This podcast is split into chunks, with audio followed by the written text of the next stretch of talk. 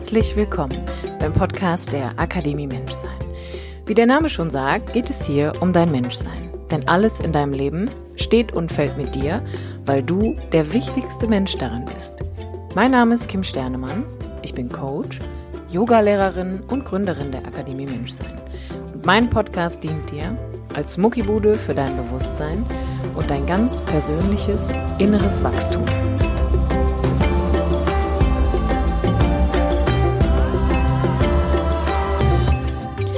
Herzlich willkommen zu einer neuen Episode von dem Podcast der Akademie Menschsein mit mir, Kim Sternemann.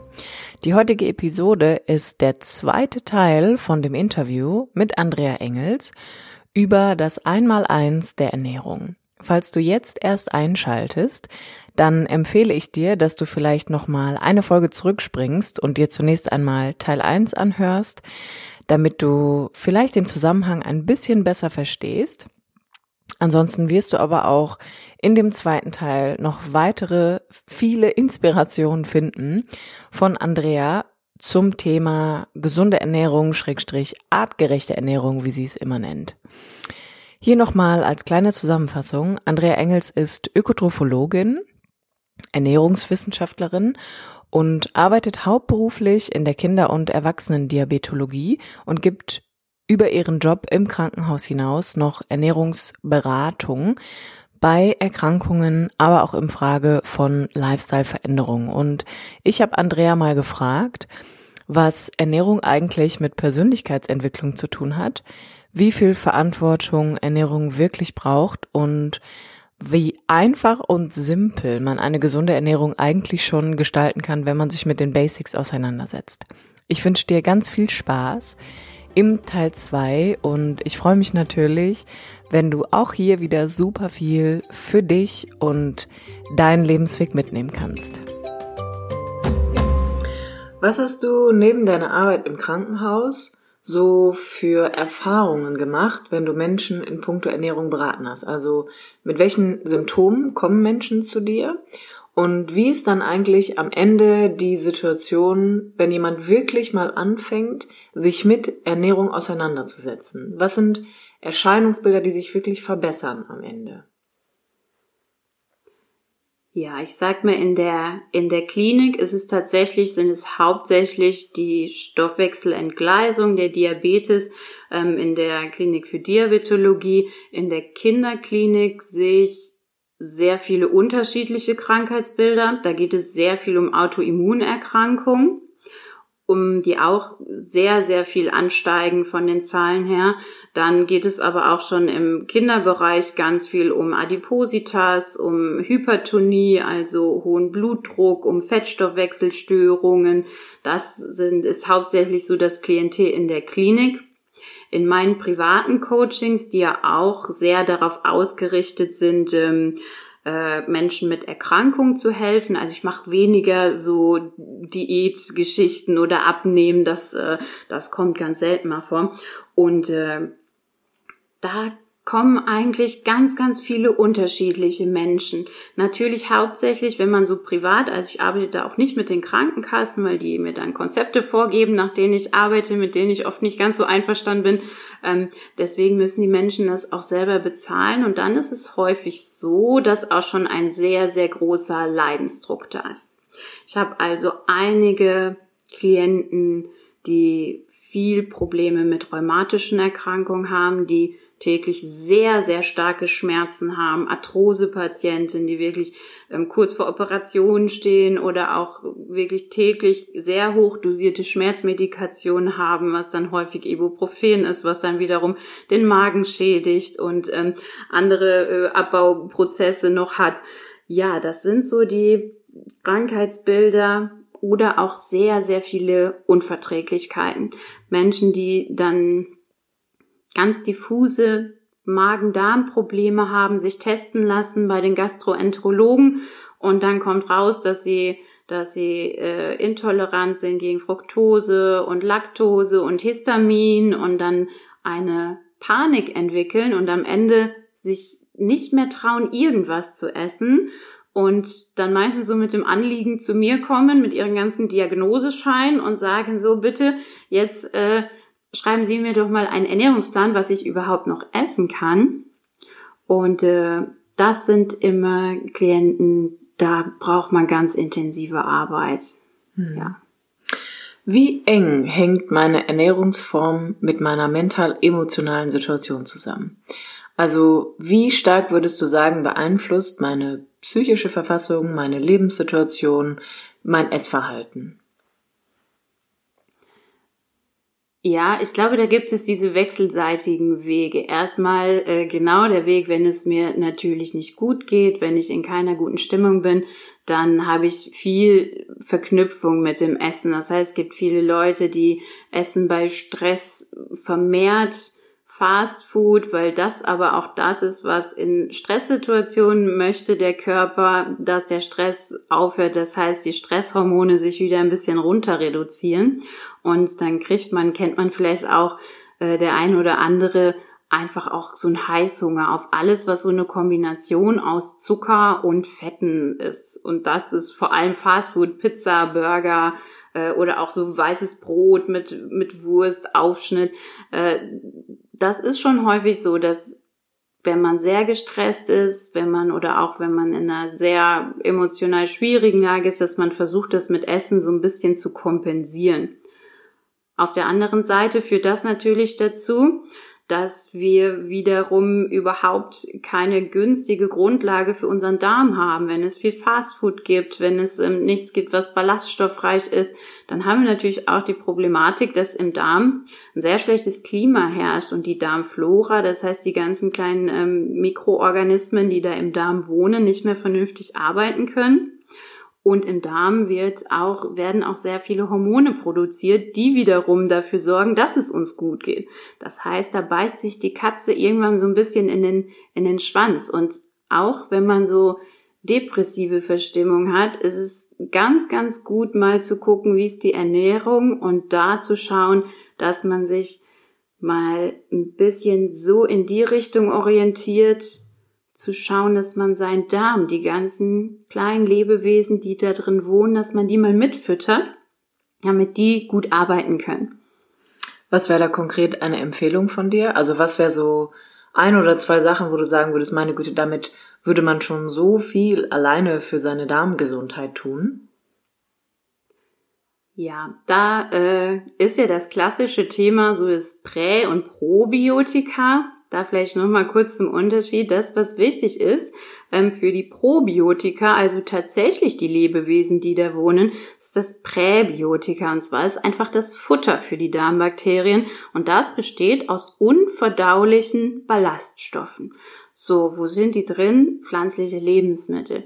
Das heißt, einfachste Empfehlung, viel Obst und Gemüse, Gemüse nicht schälen. Die Schalen sind ganz, ganz wichtig. Gut waschen und Bioprodukte im besten Fall kaufen. Dann braucht man das auch nicht abschälen. Hülsenfrüchte. Ich würde, ich empfehle allen Menschen täglich Hülsenfrüchte zu essen, weil das genau, genau die Dinge sind, die diese ähm, Mikroorganismen, die ganzen Bakterien im Darm brauchen ähm, zum Leben. Ja, das sind so die wichtigsten Dinge. Vollkornprodukte, keine, keine so verarbeiteten Lebensmittel, das heißt so weißes Brot, Brötchen, da ist nichts drin, was, äh, was der Darm gut gebrauchen kann. Plus natürlich, was super gut für den Darm ist, sind natürlich die ganzen fermentierten Dinge auch. Das heißt äh, Sauerkraut zum Beispiel oder einfach Joghurt das ist etwas, wo schon diese ganzen lebenden Organismen auch drin sind und die sich dann auch gerne,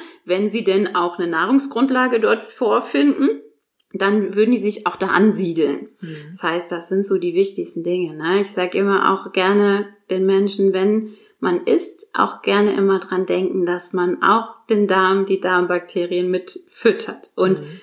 mit einem Burger oder einer Pizza, da können die leider nicht viel anfangen ich habe immer so den hab immer so den Eindruck, dass irgendwie ähm, sobald Essen im Mund landet, ist das weg. Also da denkt keiner mehr an den Darm oder die wenigsten haben irgendwie, ich sag mal, auf dem Radar, dass ich ja nicht nur meinem gesamten Körper irgendwie damit was Gutes oder Schlechtes tue, sondern dass es in erster Linie über den Mund in meinen Magen gelangt und dann vom Darm eigentlich auch erstmal aufgespalten werden muss. Also ich habe so den Eindruck, seit der Buchveröffentlichung Darm mit Charme ist das Thema erst ein bisschen sensibler geworden. Und ähm, viele Menschen haben einfach das gar nicht so wirklich ja auf dem Schirm, dass dieser Darm halt einfach der der zentrale ich will jetzt nicht sagen Lebensmittelpunkt ist, aber da entscheidet sich ja auch eigentlich, ob gesund oder krank, oder? Ja, das ist tatsächlich so, auf jeden Fall. Also in den letzten Jahren ist die Forschung da, was den Darm betrifft, auch nochmal richtig hochgefahren worden.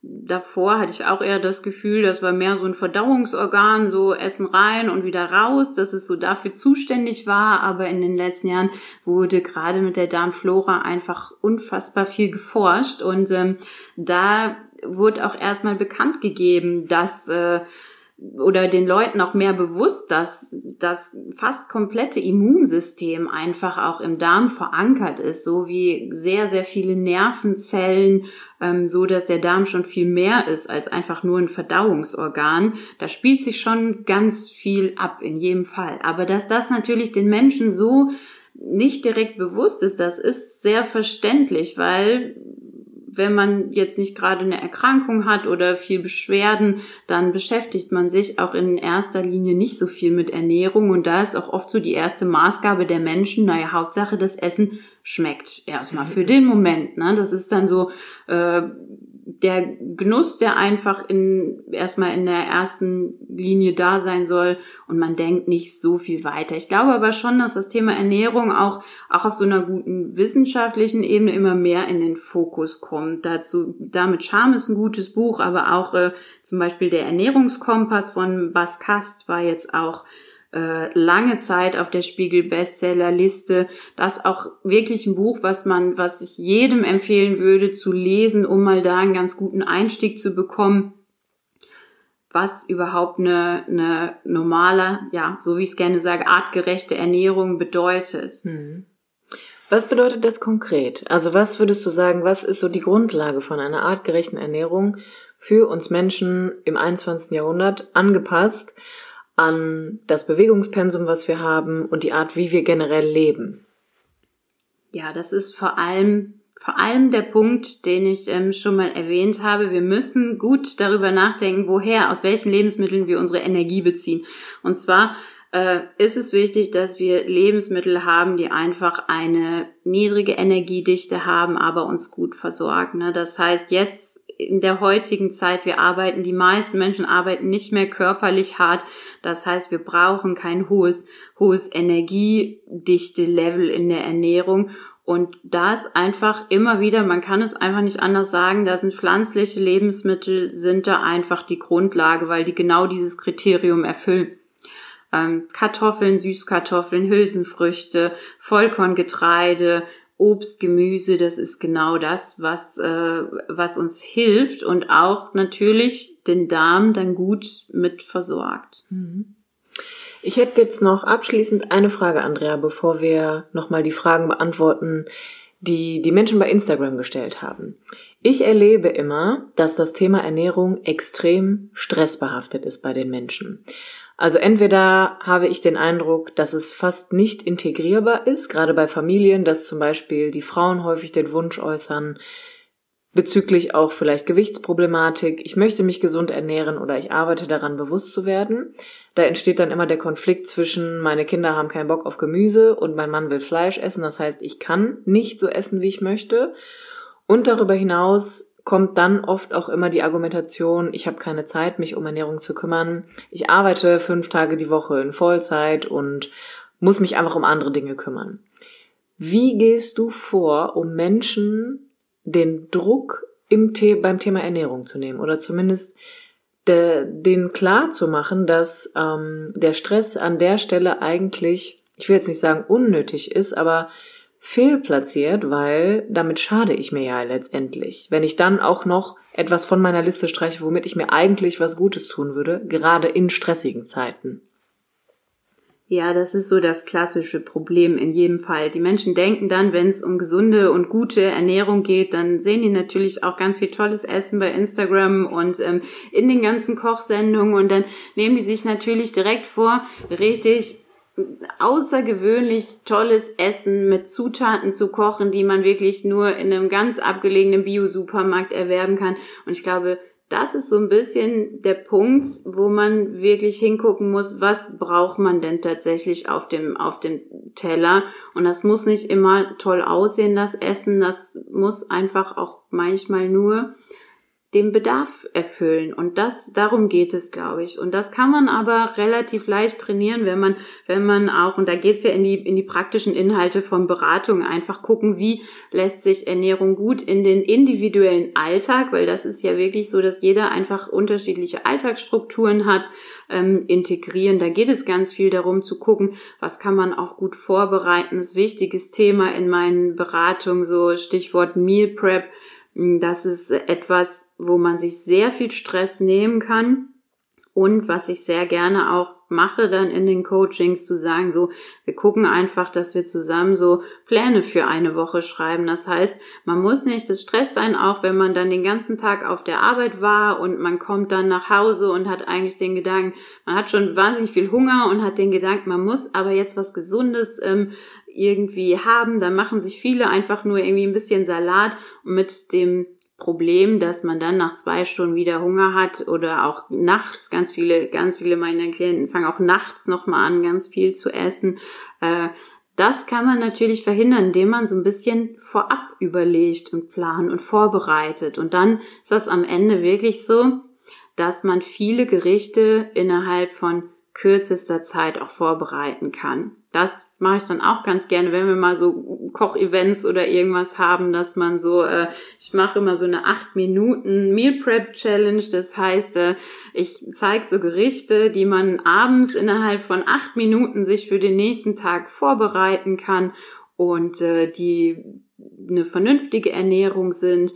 Und dann wird das Ganze auch so ein bisschen leichter und man nimmt sich selber so den Druck und ganz, ganz wichtig ist auch, ist auch so ein bisschen der Punkt, wie geht man mit Scheitern um? Weil das mhm. ist eigentlich so ein, so ein Klassiker, dass die Menschen sich ganz strikt an ihre Diäten halten oder an, an gesunde Ernährung und ähm, dann das Gefühl haben, wenn sie denn das mal nicht geschafft haben und sich einfach eine Pizza nach der Arbeit geholt haben, dass das dann so ein ganz grober Fail ist und sich wirklich ganz schlecht damit fühlen und somit dieses ganze Konzept wieder über Bord schmeißen. Und ich glaube, das ist auch ein wichtiger Punkt, den ich auch immer in den Coachings mit anspreche, wie geht man damit um, wenn es einfach auch mal nicht klappt, weil das auch vollkommen in Ordnung ist. Auch jeder darf auch mal eine Pizza essen oder worauf er auch gerade Lust hat. Ist auch gar nicht das Problem für den Körper.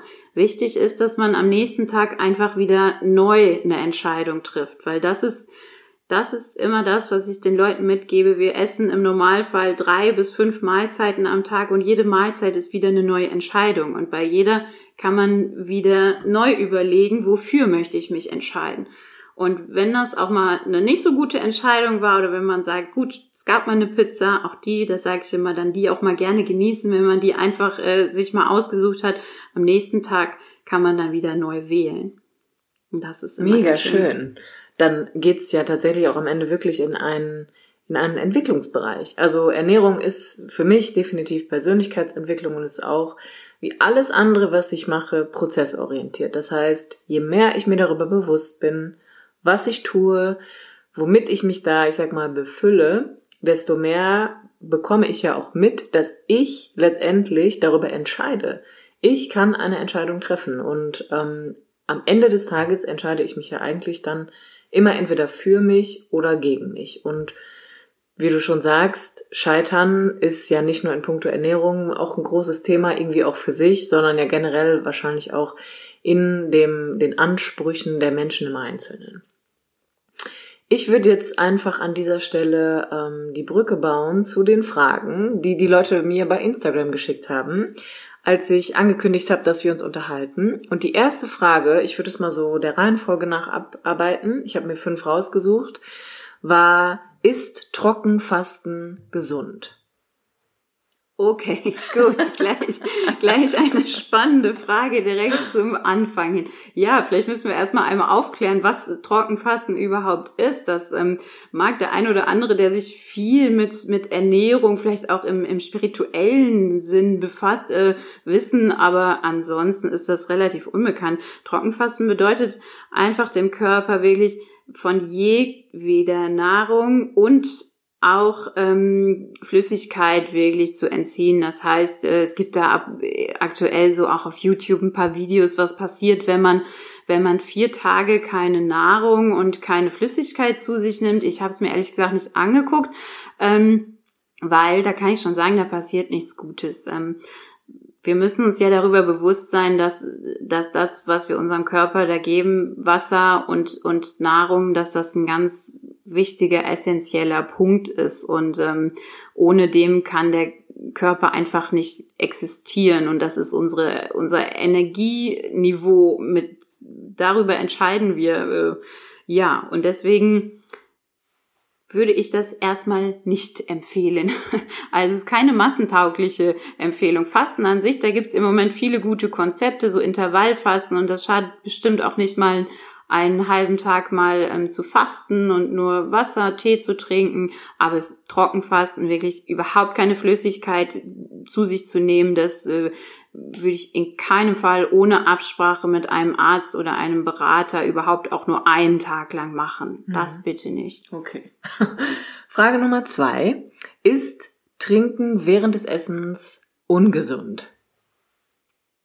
Ah, gut, ja, das äh, kommt auch immer häufiger mal vor, so eine Frage. Da muss man ganz klar sagen, aus ernährungswissenschaftlicher Sicht, nein. Definitiv nein. Ähm, was ungünstig ist, sind sehr kalte Getränke, Kohlen, ähm, kohlensäurehaltige Getränke und auch alkoholische Getränke, was natürlich alles Punkte sind, die man gerne äh, zum Essen hat. Das ist tatsächlich eher ungünstig. Aber ansonsten, wenn man, ähm, wenn man Wasser zum Essen trinken möchte, ist das kein Problem. Das kann sogar auch günstig sein weil auch Nahrung einfach quellen muss, sowieso im, im ganzen Magen, im Verdauungsprozess und dann unterstützt Wasser. Was natürlich wenig Sinn macht, ist vor dem Essen einfach Mengen an Wasser zu trinken, weil sich der Magen dadurch auch ausdehnt und ähm, schon dem Gehirn erstmal suggeriert, dass man eine Sättigung hat, was einfach dann nicht so ist. Mhm. Ja, aber beim Essen, das kann jeder auch sehr individuell entscheiden. Mhm. Okay. Frage Nummer drei. Wie viel sollte man wirklich essen? Also ist es okay, über das Sättigungsgefühl hinaus noch weiter zu essen und würdest du sagen, gibt es so, gibt es so klare Regeln, sowas wie drei Mahlzeiten am Tag, eine Mahlzeit am Tag? Also die Frage war tatsächlich, wie viel Essen ist wirklich über den Tag verteilt gesund? Schön, ja, das ist äh, eine interessante Frage und da ist tatsächlich so ein bisschen, dass man auf den individuellen äh, Ablauf vom Tag und auf den Körper hören sollte. Allgemein gilt aber, dass ein erwachsener Körper äh, drei Mahlzeiten am Tag gut verstoffwechseln kann. Das heißt, was wichtig ist, dass wir definitiv Pausen zwischen den Mahlzeiten brauchen. Wir entwickeln uns ja, so ein Säugling braucht ungefähr alle zwei Stunden was zu essen, weil der ganze Magen-Darm-Trakt noch nicht ausgebaut ist.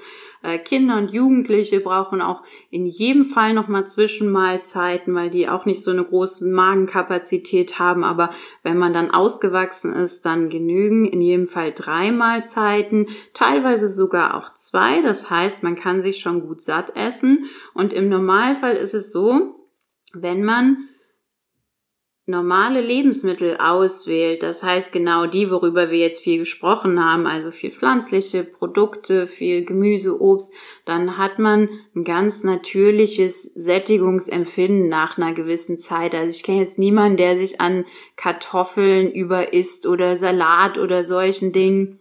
Das heißt, da muss man einfach so ein bisschen schauen, dass man, dass man auch auf den Körper hört. Wovon ich gar nichts halte, sind diese Empfehlungen, dass man alles 20 mal oder 30 mal kauen soll und danach die Gabel weglegen soll und dann, das macht einen ja vollkommen, vollkommen verrückt. Da ist man so gestresst, wenn man immer mitzählen muss, wie oft man irgendwas gekaut hat. Also das bringt meines Erachtens eher, eher weniger, sondern einfach mal hinhören. Vielleicht tatsächlich nicht vom Fernseher essen, das Handy mal weglegen, ähm, keine ganz so brisanten Diskussionen vielleicht über Politik oder sonstiges neben dem Essen, weil dann verliert man schnell den Bezug dazu und über isst sich auch ganz gerne mal. Mhm. Das passiert auch sehr, sehr gerne bei Lebensmitteln, die, das gab's, gibt es ganz schöne Studien auch zu, die die sogenannte Fresskombination haben. Das heißt, das ist ein gewisser Anteil aus aus Fett und Zucker, wie es zum Beispiel in einem Burger so der Fall ist. Das kennt vielleicht jeder, so McDonald's. Da äh, kann man schon ordentliche Mengen essen. Das ist eine Kombination, das hat man auch in Versuchen an Ratten gut getestet. Wenn man solche Lebensmittel isst, dann hat man kein natürliches Sättigungsempfinden. Das heißt, wenn man so Ratten normales Futter gibt, dann hören die irgendwann auf zu fressen, auch wenn sie dauerhaft Zugang haben dazu. Wenn man den aber Rattenfastfood quasi gibt, dann haben die keinen Stopp. Also dann überessen die sich. Und das sind eigentlich so die wichtigen Punkte, ne? Wie der gute Auswahl von Lebensmitteln, gut auf sich selber hören, was das eigene Körpergefühl sagt und nicht so viel Ablenkung einfach beim Essen. Mhm dann merkt der Körper das selber, wann er satt ist. Stark. Ich habe gerade auch gedacht, es ist verrückt. Ich ähm, esse seit Jahren nicht mehr bei McDonald's, aber ich weiß, dass ich früher auch immer das Gefühl hatte, nachdem ich ein Menü gegessen habe, hätte ich 20 Minuten später noch weiter essen können. Das war ja spannend. Frage Nummer vier. Wie gesund ist vegane Ernährung wirklich? Ah, ja, auch ein gutes Thema. Vegane Ernährung ist jetzt auch ganz, ganz viel im Fokus von vielen Leuten interessanterweise und auch, äh, Gott sei Dank, auch im Fokus von, von Wissenschaftlern, weil es tatsächlich so ist, früher hat man das so ein bisschen abgetan, da war das alles so die Bio-Öko-Ecke. Jetzt mittlerweile, ähm, sagt zum Beispiel die ADA, die amerikanische Vereinigung ähm, der Ernährungswissenschaftler, dass vegan und vegetarische Ernährungsformen die gesündesten, also mit die gesündesten Ernährungsformen für Menschen sind und das auch ähm, für alle Altersgruppen. Das heißt auch für Kinder ist ja auch immer ein Riesenthema, ne? Vegane Ernährung für Kinder und äh, auch schwangere, ältere Leuten ist es unproblematisch und das ist so der neue Aspekt. Es ist tatsächlich auch so, dass es eine sehr gesunde Ernährungsform ist, weil wenn wir uns jetzt mal überlegen, worüber wir gesprochen haben, was die Basis der Ernährung sein sollte, dann trifft das die Faktoren der veganen Ernährung schon sehr, sehr gut. Also viele pflanzliche Lebensmittel, man nimmt häufig sehr viel Vitamine, Ballaststoffe zu sich. Das ist ein guter Punkt. Man muss natürlich in der veganen Ernährung, genau wie in allen anderen Ernährungsformen, sich schon ein bisschen Gedanken machen darüber, was da so auf den Teller kommt. Klar, wenn man jetzt die ganze Zeit Pommes mit Ketchup hat oder Brot mit irgendeiner, irgendeiner veganen Wurst, dann ist es auch keine günstige Ernährungsform. Das kann ich aber auch für, für viele Ernährungsformen unterschreiben, die die Menschen allgemein so durchführen. Das heißt, eine gut, gut durchgeführte vegane Ernährung ist für die Gesundheit wirklich, wirklich günstig. Hm, stark. Ich finde es auch wichtig, das, was du gerade nochmal gesagt hast, dass es ja auch in jeder Ernährungsform so ist, dass es Unterschiede gibt. Also ich kann mich vegan ernähren, das heißt rein pflanzlich, aber wenn ich mich nur von chemisch hergestellten Sojaschnitzeln ernähre und vegane Schokolade esse und Pommes mein, äh, meine Grund, mein Grundnahrungsmittel ist, ja, dann ist auch da einfach klar, dass das halt zuweilen nirgendwo hinführen wird. Da finde ich, muss man halt einfach auch ein bisschen differenzieren immer, ne? Okay, letzte Frage, Frage Nummer fünf. Wie wichtig ist Frühstücken wirklich? Also neben, es gibt so, äh, das war eine Frage, die kam tatsächlich relativ häufig, dass man immer öfter hört, der Kaffee am Morgen reicht nicht aus und ähm, dass irgendwie, dass viele Leute das Gefühl haben, sie hätten Hunger, haben dann aber keine Zeit und wählen dann statt einem ausgewogenen Frühstück doch lieber die vierte, fünfte Tasse Kaffee am Morgen. Ja, Das Frühstück. Ja, früher hat man immer gesagt, frühstücken wie ein König und äh, genau dann abends eher wie ein Bettler. Also das Frühstück hat schon eine, schon eine Bedeutung für den Körper, weil man einfach sich darüber klar werden muss, dass über die Nacht, das ist eine Fastenphase, eine sehr lange Fastenphase für den Körper und da werden die äh, Glukosespeicher aus der Leber, also unsere Energiereserven, aufgebraucht. Und wenn wir morgens wach werden und aktiv werden und anfangen, unsere Arbeit zu verrichten, dann, ähm, dann braucht der Körper natürlich neue Energie. Das heißt, was nicht günstig ist, ist bis zum Mittag, Nachmittag nichts zu essen, weil es dann häufig so ist, dass der Körper schon auch in so einen Stressstoffwechsel gelangt ist und dass man dann dazu neigt, einfach viel zu viel zu essen. Das ist tatsächlich auch in Studien äh, erwiesen, dass wer nicht frühstückt, über den Tag verteilt, viel mehr Energie und energiereiche Lebensmittel zu sich nimmt, gerade im Abendbereich dann. Ähm, das heißt aber nicht, und da bin ich auch selber mittlerweile, also früher habe ich auch den Leuten eigentlich empfohlen, innerhalb der ersten Stunde, wenn sie aufstehen, auch was zu essen. Das muss ich aber sagen, das muss man tatsächlich bisschen typabhängig machen. Das ist auch durchaus okay, wenn man sich, wenn man eine gute, gute Ernährung hat, dass man auch erst später was isst, 10, 11 Uhr, aber dann in einem guten Mahlzeitenrhythmus. Also Struktur und Rhythmus, das ist das, was was ganz wichtig ist, dass man nicht jeden Tag irgendwie es ganz anders macht und einen Tag dann mal frühstückt und äh, sehr lange dann nichts isst und dann abends wieder ganz viel, sondern man muss seine individuelle Struktur finden. Mhm. Und das kann auch bedeuten, dass man vielleicht um 11 Uhr eine größere Mahlzeit hat und dann wieder um 18 Uhr was isst und das ausreichend ist für den Körper. Mhm. Für andere Menschen ist es aber wichtig, einfach morgens direkt relativ schnell auch Energie zu sich zu nehmen. Gibt's aber keine ganz klare Meinung dazu. Schön. Ja. Ich habe jetzt noch eine abschließende Frage an dich, Andrea, beziehungsweise würde einfach gern deine Meinung nochmal dazu hören, denn für mich steht und fällt das Thema Ernährung einfach auch mit Verantwortung. Das heißt, wenn ich den Weg in eine gesunde Ernährung finden möchte, übernehme ich damit in erster Linie auch äh, Verantwortung für mich und meine Gesundheit und mir ist irgendwann auch klar geworden, dass durch die Wahl der Lebensmittel ich eigentlich auch eine Verantwortung dafür trage, welche Auswirkungen das global betrachtet auch hat. Wie stehst du dazu? Also würdest du auch hingehen und sagen, wenn jemand wirklich sich gut aufstellt, vielleicht auch viel Wert auf Pflanzenprodukte legt, in die Bio-Eco öfter mal greift oder selbst wenn er Fleisch kauft, einfach darauf achtet, wo er es kauft, dass er darüber hinaus auch einen Beitrag für eine, eine Verantwortlichkeit der Umwelt gegenüber trägt? In jedem Fall die Verantwortung ist nicht nur sich selbst gegenüber, genau, sondern auch, ähm, sondern auch dem, was so, was auf der ganzen Welt passiert. Das diskutiere ich interessanterweise auch relativ häufig mit äh, Kollegen und Kolleginnen aus der aus der Branche der der Ernährung, Ernährungsberatung, weil es da ja auch äh, in der letzten Zeit ganz viel so Trends in Richtung Low Carb gibt und viel so Proteindiäten, die dann tatsächlich empfehlen, sehr viel tierische Produkte zu konsumieren. Was erstmal A, fraglich ist, was äh, an gesundheitlichem Nutzen da ist, aber was ich auch immer da wieder auch anspreche, ist, dass es nicht verantwortlich ist, den Menschen zu empfehlen, täglich ähm, viel Fleisch, Milchprodukte an sich zu, zu empfehlen, weil das einfach genau für die Umwelt ein ganz, ganz schwieriger Aspekt ist. Gerade, gerade die ganzen Produkte aus der aus den ganzen Massentierhaltungen sind ein Riesenproblem für die Umwelt und dafür tragen wir alle eine Verantwortung. Und ich denke da gerade, wenn man in so einer Position ist, dass man Menschen auch berät, was eine günstige Ernährungsweise ist, dann darf man so einen Aspekt auch nie nie weglassen.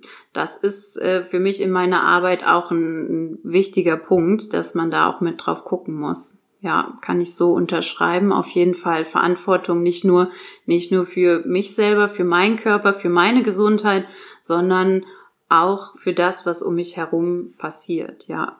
Ja. Ja, sehr stark. Andrea, Abschließend, Wo können wir dich finden? Wo kann, wo kann dich jemand im Internet finden, wenn er sagt, Mensch, die Frau finde ich stark, von der möchte ich mich beraten lassen oder inspirieren lassen? Ja, am einfachsten ist es, glaube ich, ja heutzutage bei Instagram. Ich habe da eine Seite, da findet ihr auch immer so ein bisschen ein paar Infos über Ernährung und auch so ein paar Rezepte, die auch dann immer schnell gehen und uns aber gut versorgen mit allem. Und das ist die Seite nebenbei unterstrich gesund. Dann äh, von da kommt ihr auch auf meine Homepage. Da habe ich noch ein Projekt, das ist, ähm, heißt Healthworks. Da kann man dann auch anschauen, was ich so anbiete an Coachings, aber im besten Fall kann man das einfach über die Instagram-Seite sich angucken. Stark. Was würdest du abschließend den Leuten gerne noch mitgeben, wenn du sagen würdest, das wäre das wäre etwas, das würde ich einfach gerne noch sagen, dass den Leuten vielleicht im Kopf bleibt, um meine Mission auch noch mal so ein bisschen zu unterstreichen. Ja, ich glaube, das ist sogar etwas, was ich von von äh, von dir mitgenommen äh, habe. Guck mal, ähm, was ich einfach finde, was es ganz schön ausdrückt. Ähm, alles alles, was wir essen, das wird irgendwann ein Teil von uns. Und das finde ich sowas, wenn man de sich dem so bewusst wird, dann denkt man so ein bisschen anders darüber nach, was man, was man so auf den Teller so drauflegt. Und äh, ich denke, wenn wir das ein bisschen mehr integrieren in den Alltag, einfach mal gucken, äh, was esse ich dann so tagtäglich und vor allem die Frage, das mache ich immer ganz gerne auch mit meinen Klienten, dass man einfach mal fragt, wenn man äh, Lebensmittel auf dem Teller hat, zu gucken, ja, was, was tust du denn für mich? Ne? Dass man sein Essen einfach mal fragt, was, äh, was bringst du mir? Und damit klärt sich schon ganz, ganz viel. Und das darf auch manchmal einfach nur Genuss und Spaß sein und die Pizza und ähm, das darf aber auch gerne mal einfach ein bisschen mehr Gemüse, Obst, Linsen, Erbsen, Vollkornprodukte sein, dann, äh, dann passt das in den meisten Fällen ganz gut. Das ist tatsächlich ein, ein sehr, sehr schöner Abschluss. Was, was bringst du mir? Schön, danke, dass du da warst, Andrea. Danke für deine Zeit und ähm, deine vielen ausführlichen Erklärungen zu meinen Fragen. Auch ich hoffe natürlich, dass dich dieses Interview einfach weiterbringt in Richtung Ernährung und wenn du den Schritt einfach ganz gehen möchtest, dann zögert man einfach auch nicht, dich zu kontaktieren. Danke, dass du da warst und bis ganz bald. Super, danke. Ich hoffe, dass dir Teil 1 und auch Teil 2 aus dem Interview von Andrea und mir gefallen hat und du vielleicht ein paar neue Sachen hinzulernen durftest, um die du deine eigene Ernährung jetzt ergänzen kannst. Und für den Fall, dass du Interesse daran hast, bei Andrea mal ein Coaching zu buchen, findest du alle Informationen über sie in den Show Notes. Besuch sie auch auf jeden Fall sehr, sehr gerne bei Instagram. Dort findest du ganz, ganz tolle Rezepte, die sehr schnell und ganz simpel zubereitet werden können. Andrea ist tatsächlich auch eine absolute Meisterin in der Küche. Das äh, kann ich aus eigener Erfahrung sagen. Von daher besuch sie sehr, sehr gerne auch bei Instagram. Und wenn dir diese Folge gefallen hat, dann lass mir doch einen Kommentar bei Instagram unter kim-sternemann da oder eine Bewertung hier auf iTunes. Ich danke dir fürs Zuhören und sag mal bis nächste Woche, wenn es wieder heißt, herzlich willkommen beim Podcast der Akademie Menschsein.